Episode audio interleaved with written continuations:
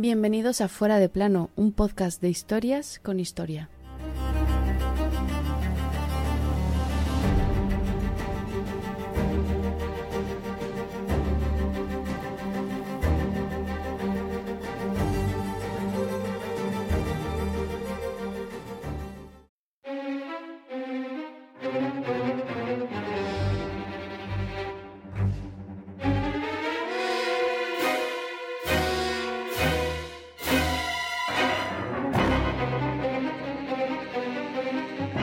Quizás no fue el asesino más trabajador, ni el que más víctimas tiene en su cuenta, sin embargo, su nombre hoy en día sigue suscitando inquietud. Si os digo Jack el Estripador, seguro que todos habéis oído, visto o leído algo sobre él, pues es el primer asesino en serie mediático de la historia. Aquel 7 de agosto de 1888 ensayó con su primera víctima lo que después haría con el resto. Ella era Marta Tabram, y es reconocida como su primera víctima desde hace poco tiempo. Hoy te contamos la historia de los crímenes de Whitechapel.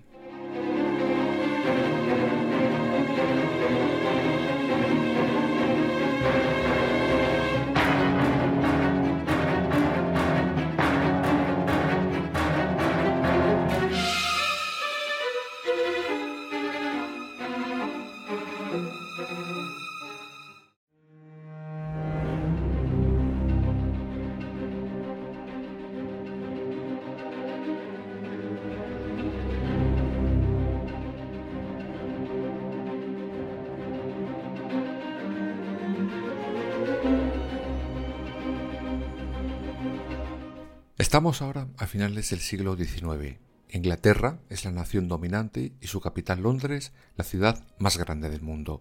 Época de la todopoderosa reina Victoria. Se vende lujo, esplendor y todas las bondades del momento. Pero hay un Londres oculto, oscuro, sombrío, y de ese Londres, del que no salen los periódicos del momento, lo peor de lo peor se encuentra en unas pocas calles. Esas callejuelas están inundadas con el pestilente hedor que desprende el Támesis. La crisis económica allí es un chiste. Las enfermedades, la prostitución y la pobreza campan a sus anchas por cada una de esas calles. Como algún autor escribió, este Londres era el Londres que Londres no quería ver.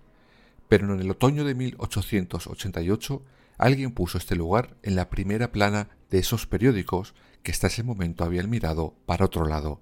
Ese lugar era Whitechapel, y ese alguien fue Jack el Destripador y sus víctimas canónicas.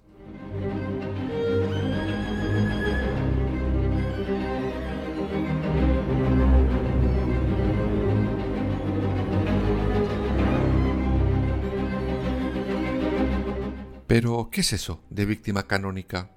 Pues son las cinco mujeres supuestamente prostitutas que se le atribuyen directamente y con pruebas a Jack el Destripador.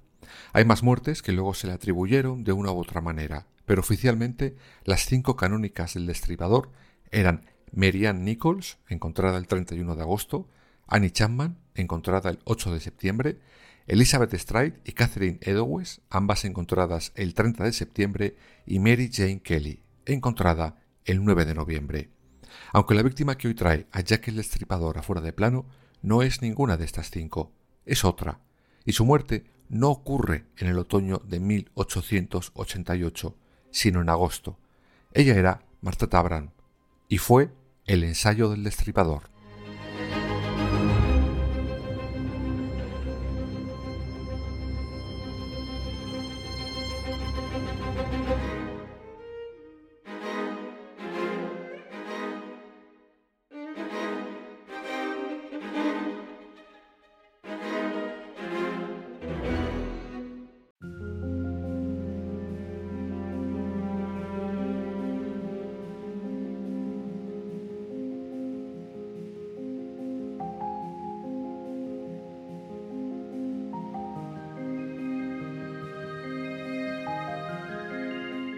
Marta Tabram, de poco más de 30 años, malvivía en las calles de Whitechapel para pagar la comida y sobre todo su alcoholismo. Ella no encajaba en las víctimas canónicas, pues éstas aparentemente eran prostitutas, vamos a decir, de calle, que eran una clase en aquel entonces. Sin embargo, Marta Tabram era lo que llaman prostituta de soldados, una subclase dentro de la prostitución victoriana. Hacía la calle buscando solo soldados. También intentaba vender alguna baratija, pero eso no la daba para malvivir y por eso ejercía la prostitución. La noche del 7 de agosto se encontraba bebiendo con una compañera de profesión en una de las lúgubres tabernas de la zona de Whitechapel. Consiguen ambas dos clientes, ambos policías.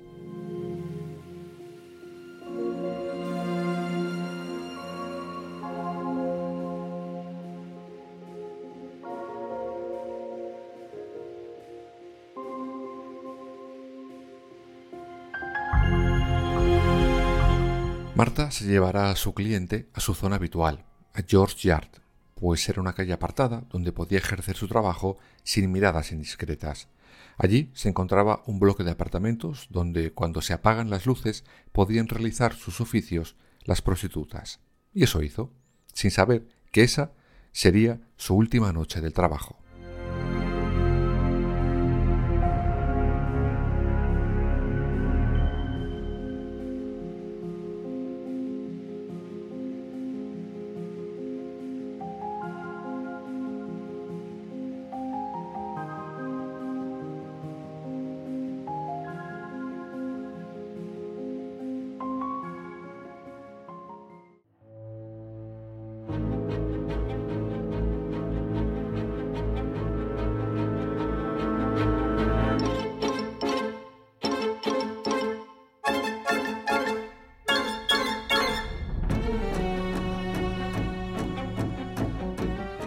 Las 5 de la mañana de ese 7 de agosto, un trabajador que salía de ese mismo edificio para ir a trabajar tropieza con el cadáver de una mujer que ha sido brutalmente asesinada. Estaba en un charco enorme de sangre. Esa mujer era Marta Tabram. Y ojo, porque antes que él, otros vecinos se tropezaron con ella. Una oye ruidos, pero con los casos de violencia doméstica que había, no le dio la más mínima importancia. Otro llegó de trabajar de taxista y se cruzó con su cuerpo, pero como no dio la luz pensó que era alguna vagabunda dormida. Finalmente, este trabajador a las cinco de la mañana la ve y acude corriendo a por la policía. Cuando llegan, lo que ven es estremecedor.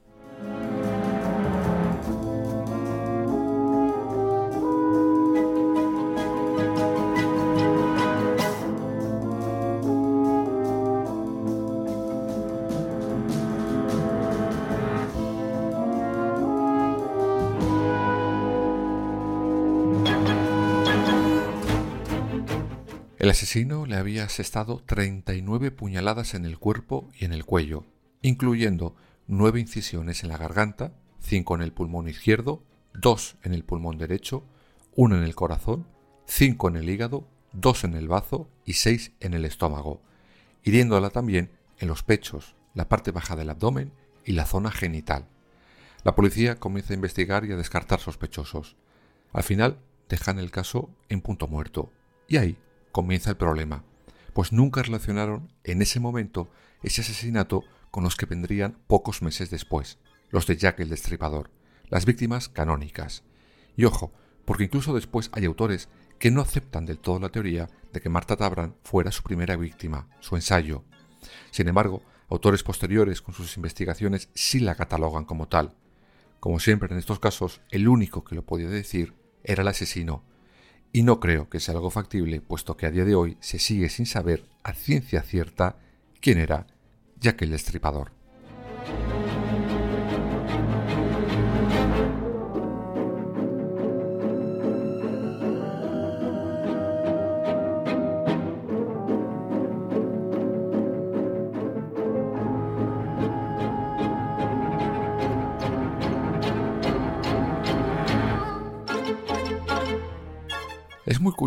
Como todo lo que rodea los crímenes de Whitechapel está siempre entre sombras.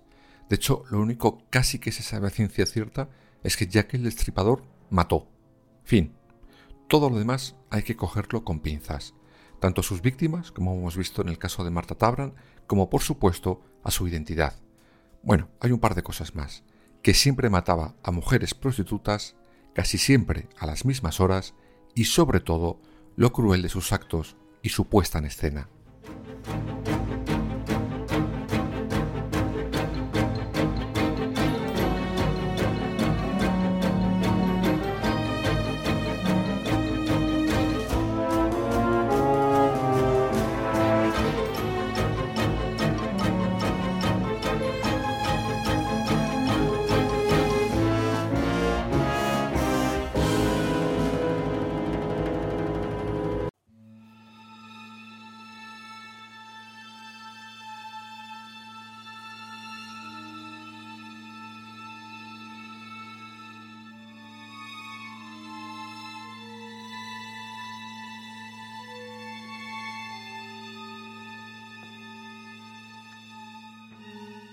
Su, digamos, modus operandi era el siguiente. Comenzaba por cortar de un lado a otro la garganta de la víctima con una cuchillada para acto seguido abrir, también a cuchilladas, su cavidad abdominal. En la mayor parte de los casos pasaba entonces a extirpar sus órganos. En alguno de ellos además aprovechó para llevarse un riñón, por ejemplo, a modo de macabro souvenir. De hecho, las descripciones de los forenses de estos asesinatos dan prueba de todo esto. Las vísceras se hallaron en diversas partes, el útero y los riñones bajo la cabeza, el otro pecho junto al pie derecho, el hígado junto a los pies, los intestinos junto a su costado derecho, el corazón faltaba del saco pericárdico. En fin, ya que el destripador no solo quería matar, quería algo más, y lo dejó bien claro. Incluso dejó claro cómo quería que le llamaran.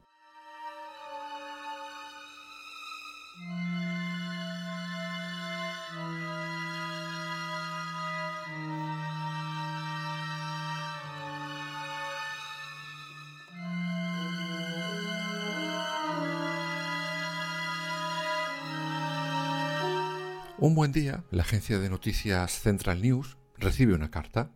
Está escrita con tinta roja.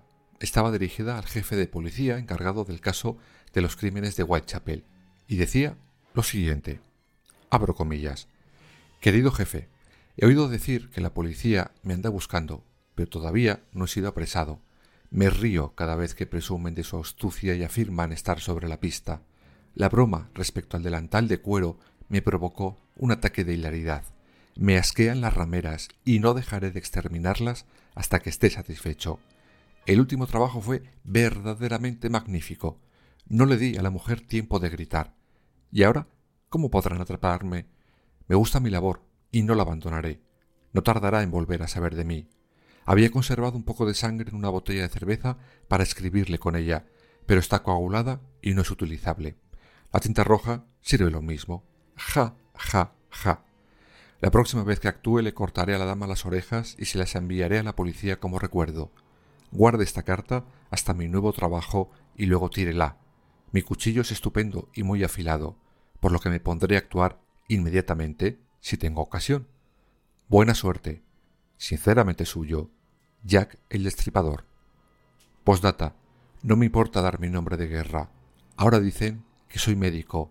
Ja ja. Cierro las comillas. Sí, él mismo se puso el nombre con el que pasó a la historia, Jack el Destripador.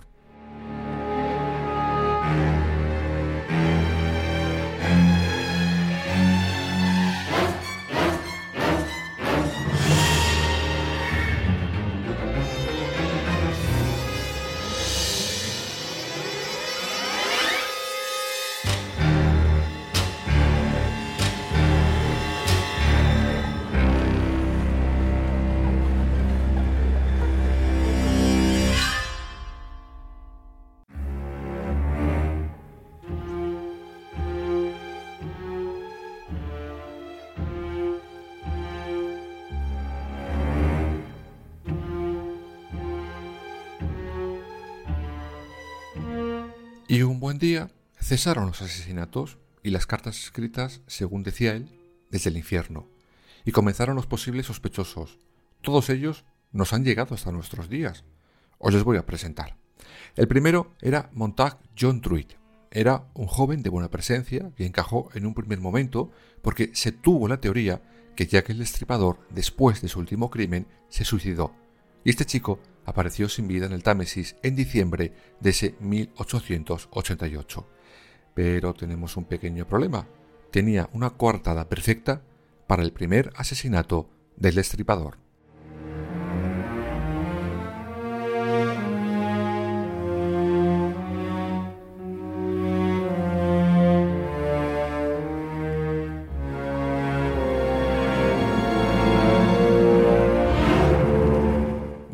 Descartado. Severin Klosowski fue otro sospechoso fuerte, pues tenía antecedentes de envenenar a las mujeres.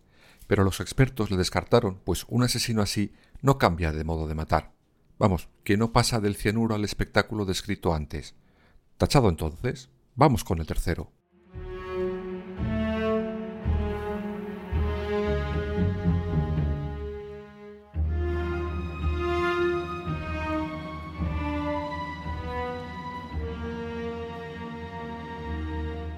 Este era Aaron Kosminski, un joven barbero judío polaco, pero según los investigadores del momento tampoco podría encajar, pues según su salud mental, de haber sido el destripador, no se lo hubiera podido callar. Pues nada, otro que tachamos.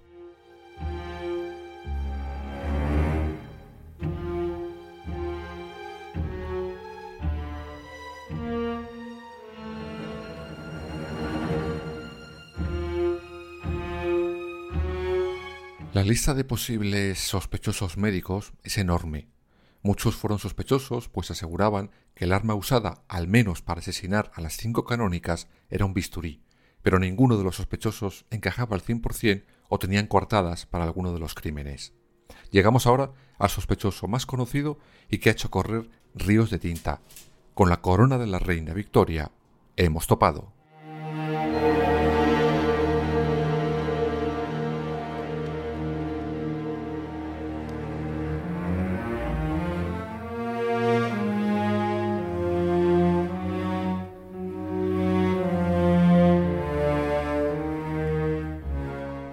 Era el príncipe Alberto Víctor, nieto de la reina Victoria y por tanto segundo en la línea de sucesión al trono. Según las historias de la época, el príncipe tuvo un hijo con una prostituta de Whitechapel y para evitar que eso se supiera, mató a las prostitutas que podrían tener relación con la madre de su hijo bastardo.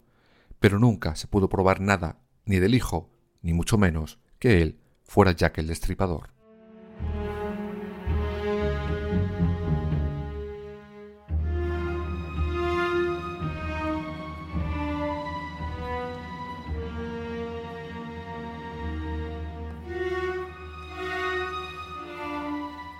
Como veis, en la historia de los crímenes de Whitechapel hemos tenido sospechosos de todos los tipos y condiciones, aunque quizás el más rocambolesco sea el de un ruso llamado Alexander Pedachenko. Este era un espía ruso quien, según unos supuestos documentos perdidos, obviamente, de Rasputín, sí, sí, de Rasputín, había matado a esas mujeres para acabar con la imagen de la policía británica. No me digáis que esto es rizar todos los rizos en lo que a las teorías conspiranoides se refiere.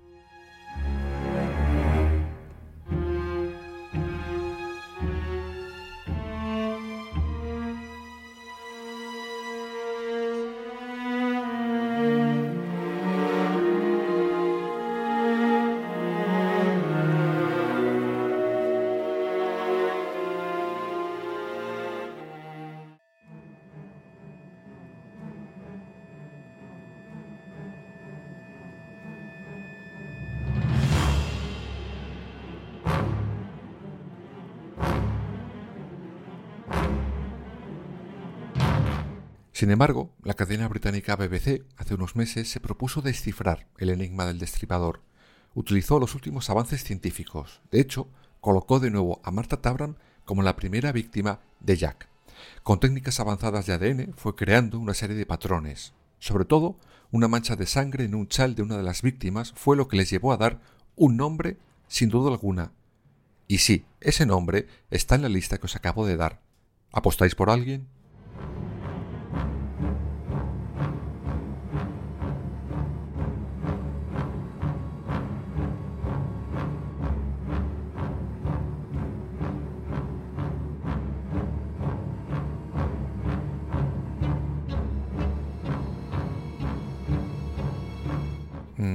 Lo siento, no era el príncipe Alberto. Según las pruebas de ADN, Jack el Destripador no fue otro que Aaron Kosminski. Sí, el barbero judío que la policía de la época desecha de la lista por su salud mental. Pues ese. De hecho, fue detenido porque le habían visto unas horas antes en compañía de una de las víctimas de Jack el Destripador. De hecho, un testigo en un primer momento le reconoce, aunque en un careo entre ellos ese testigo se retracta y le dejarán libre. El supuesto Jack el Destripador acabó sus días, por cierto, ingresado en un hospital psiquiátrico en 1891. Murió en 1919. Quizás por eso fue por lo que Jack el Destripador dejó de matar. Sin embargo, a esta investigación le han salido sus pequeños peros.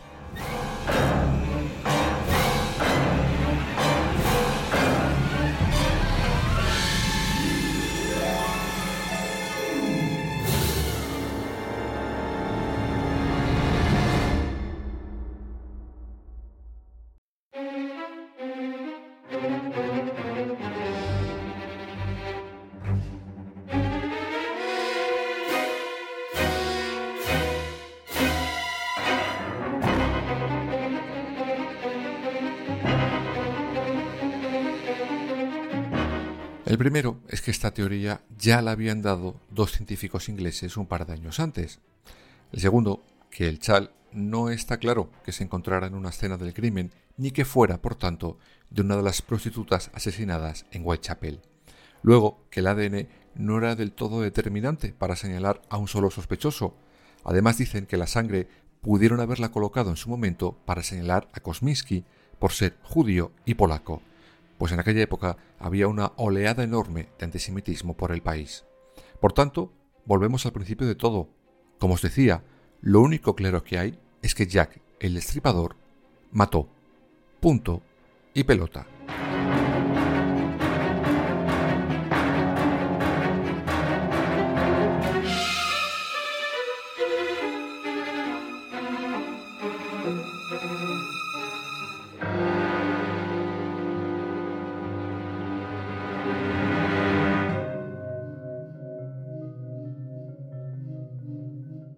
Ya habéis visto los mitos, los sospechosos y las supuestas pruebas de los crímenes de Whitechapel y de la identidad de Jack el Destripador. Como ya hemos dicho, no ha sido el que más asesinó, pero por alguna extraña razón, todos los asesinatos en serie posteriores se comparan siempre con él. Aunque, como dijo alguien de Scotland Yard de la época, nadie sabe nada, ni sabrá nada en mil años sobre la historia verdadera de Jack el Destripador.